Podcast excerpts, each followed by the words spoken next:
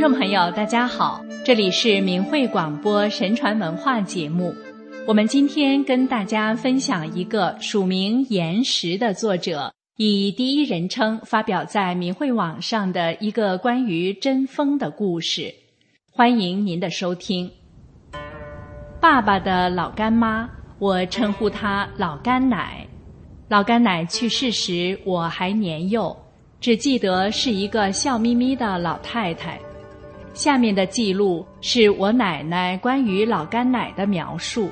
为便于理解，我把方言换成了普通话的句子，但保留了我奶口述的语气。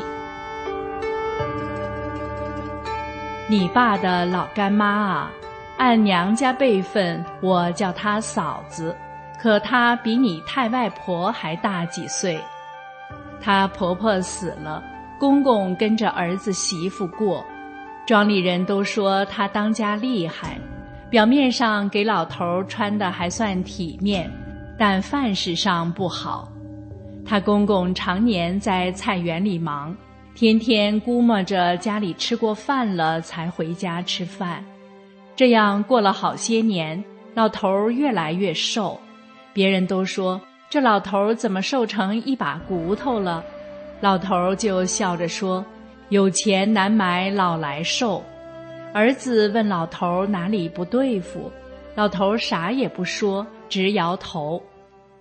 我出嫁那年冬天格外冷，刚交三九，我回娘家住三。农村的风俗，新娘回娘家小住。正坐在炕上和你太外婆说话。忽然听见外面吵吵嚷嚷，挺热闹。你太外婆说：“估摸着又来耍猴的了。看街门上有喜联儿，准来讨喜钱，快预备零钱打发了，别招不吉利的话。”我这里正忙着拿红纸包零钱，一帮人笑闹着进来了。想不到来的不是耍猴的，是你爸的老干妈。那时候我还没孩子，更想不到以后他给你爸当干妈。他也不说话，自顾自走到厨房，跟自家人似的，拿出碗，从水缸里舀出凉水就喝。跟来的孩子笑着大声数数，一二三，还是三口。他到厨房里的时候，我和你太外婆就跟进去了。见他大冷天三口喝下去半碗凉水，都吓了一大跳。他喝完又舀水把碗洗了放好，对着你太外婆就磕头，嘴里叫着：“婶子，谢谢你的水给我静心了。我亏待公爹，犯了大错，天上的神罚我，让我喝全村各家的凉水静心。我错了。”你原谅我，我就起来；不原谅我，我就跪着。你太外婆吓得哆嗦，不敢说话，她就在地上跪着不动。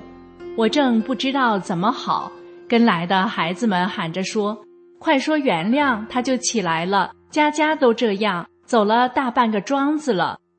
我赶紧边说原谅，边要拉他起来。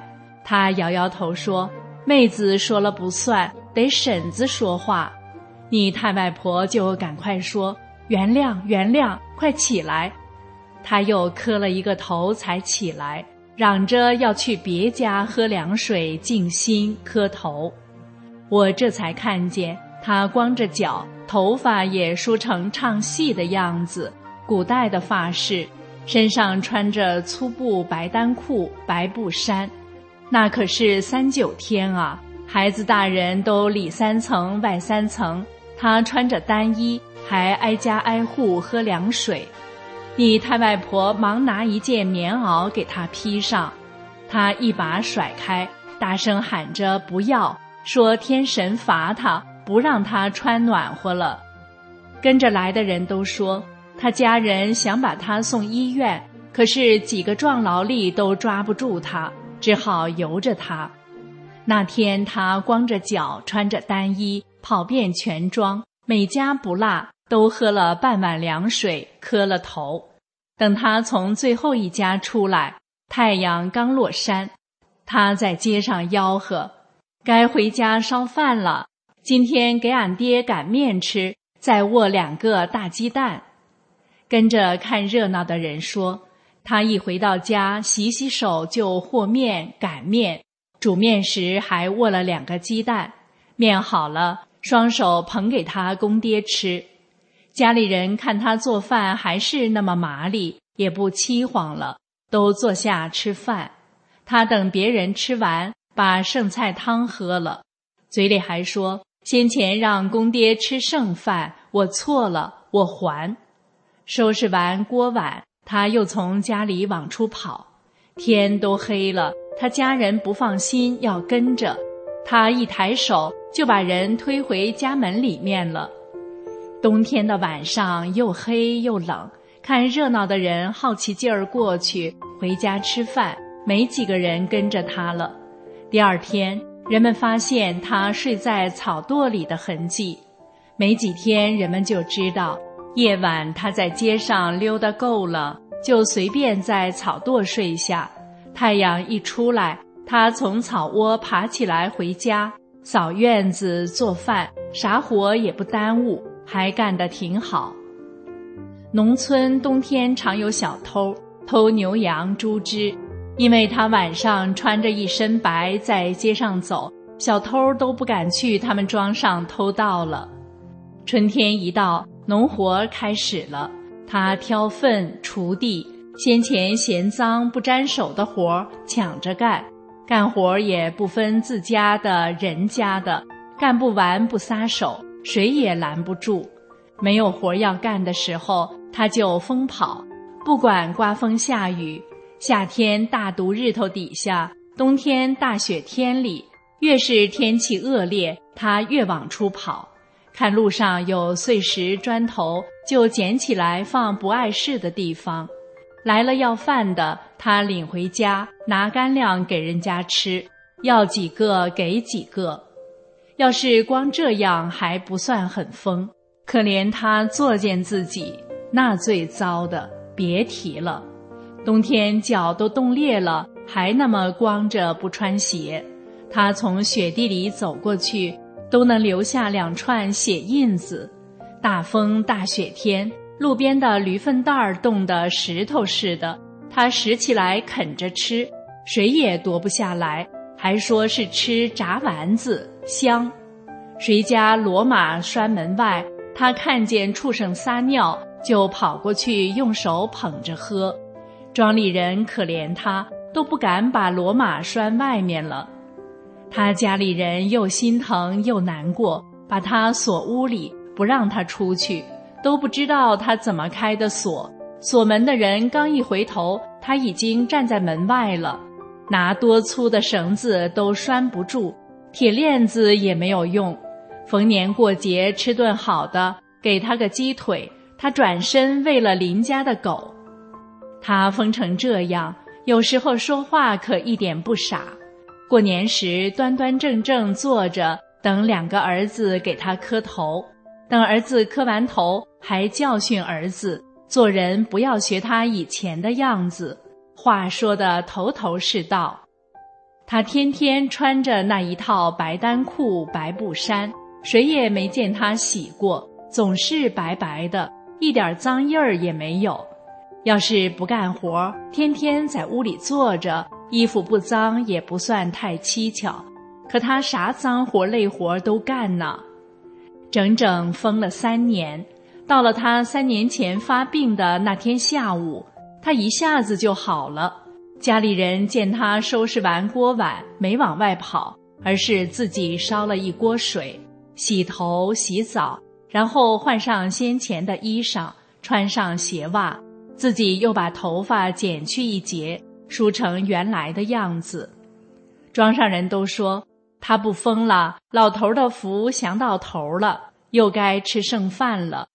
没想到。他对待公爹跟疯的时候一样好，不光待老头孝顺，待谁都和和气气的了。有不懂事的人问他，记不记得以前啃驴粪蛋儿、喝马尿的事？他只是抿着嘴儿乐。要换了别人，这样被人揭短，早骂上了。你爸刚满月就得了病，我吓得不行。你爷爷请当地最出名的大夫给看，人家不给开药了，只说还年轻，再生一个。我哭得不行，你爷爷只好送我和你爸到你太外婆家。刚坐下，你爸的老干妈就来了，没等我们开口，他看了你爸一眼，就说：“让这小娃认下我这个老干妈，给我当干儿子吧。”说着，双手捧起你爸的头，刚吹了三口气，你爸就哭出声来。我和你爷爷知道有救了，连声答应，让你爸认他做干妈。他笑着说：“别嫌我这干妈老，我能活到干儿娶媳妇生孩子。”他把你爸抱在怀里，你爸出一身汗，睡醒了，病就好了。后来你爸到城里念书，赶上闹文革，就回到乡下。常有人招呼他去串联、开批斗会，你爸只好到你太外婆家躲着。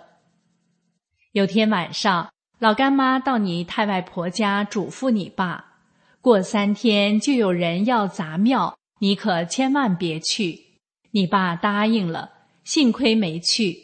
砸庙的人回家，个个头疼的撞墙，领头的还让不知哪儿跑来的疯狗咬了，得了疯狗病，不出十天就死了。老干妈也不让自己家的孙子孙女们掺和砸庙、抓人游街那些事儿。后来政府让考大学了，他的孙子孙女们都考到城里去了。那年六月初二，按风俗。要用当年的新麦子做的馒头拜干妈，你爸和你妈去拜干妈，你太淘气，没带你去，让你跟奶奶留家里。你爸妈刚到，你老干奶在他家街门口说：“你爸去把我干孙接来，干孙不来，不让你们进门。”你爸只好回来把你抱过去。以上是我奶奶的讲述。下面的事是我自己的记忆。那天我正在玩泥巴，被我爸爸喊回家洗手洗脸，又换了件新衣服。我爸爸、我妈骑自行车把我带到一家人家，一进门，一个老太太笑着让我喊她老干奶。我还记得老干奶给我一个很甜的桃子吃，还对我妈说：“这孩子福分大。”那天中午，老干奶吃了一碗饺子，我妈礼貌地赞说：“岁数大了，饭量好，身体就好。”他儿媳也让着说：“再吃几个南瓜素饺，好消化。”老干奶笑着说：“吃饱了，不吃了。”回家没几天，就听说老干奶自那天中午吃了饺子后就不吃饭了。每顿饭就只喝一小碗白开水，于是我爸妈和我奶奶又带着我去看望老干奶。那天他正在院子里葡萄架下坐着，见我们去了，站起来迎接我们，走路说话和上次我见他时没啥变化，脸也没变瘦。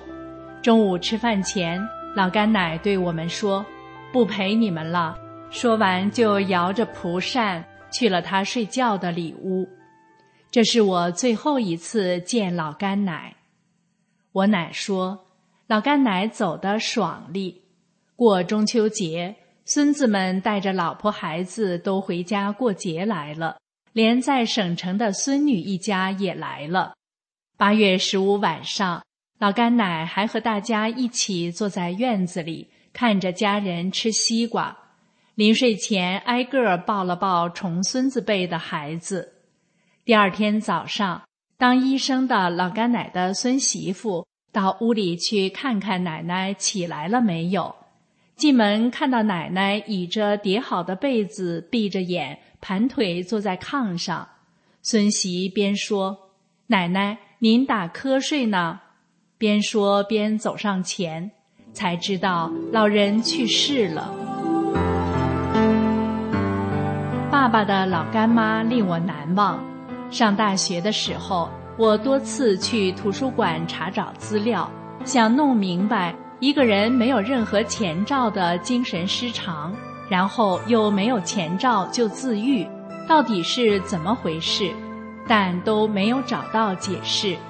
直到拜读了法轮功创始人李洪志先生的著作《转法轮》。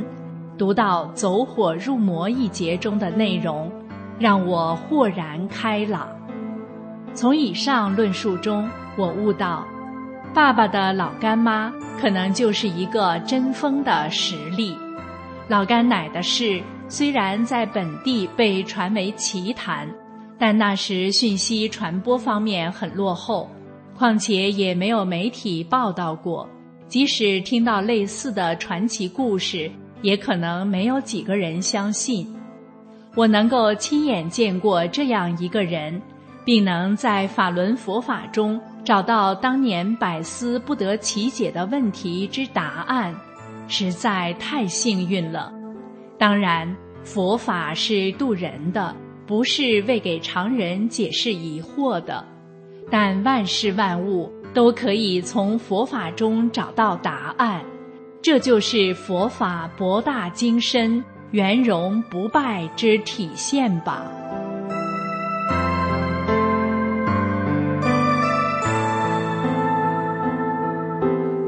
故事讲完了，我们今天的节目到这里就结束了。谢谢您的收听，我们下期节目再会。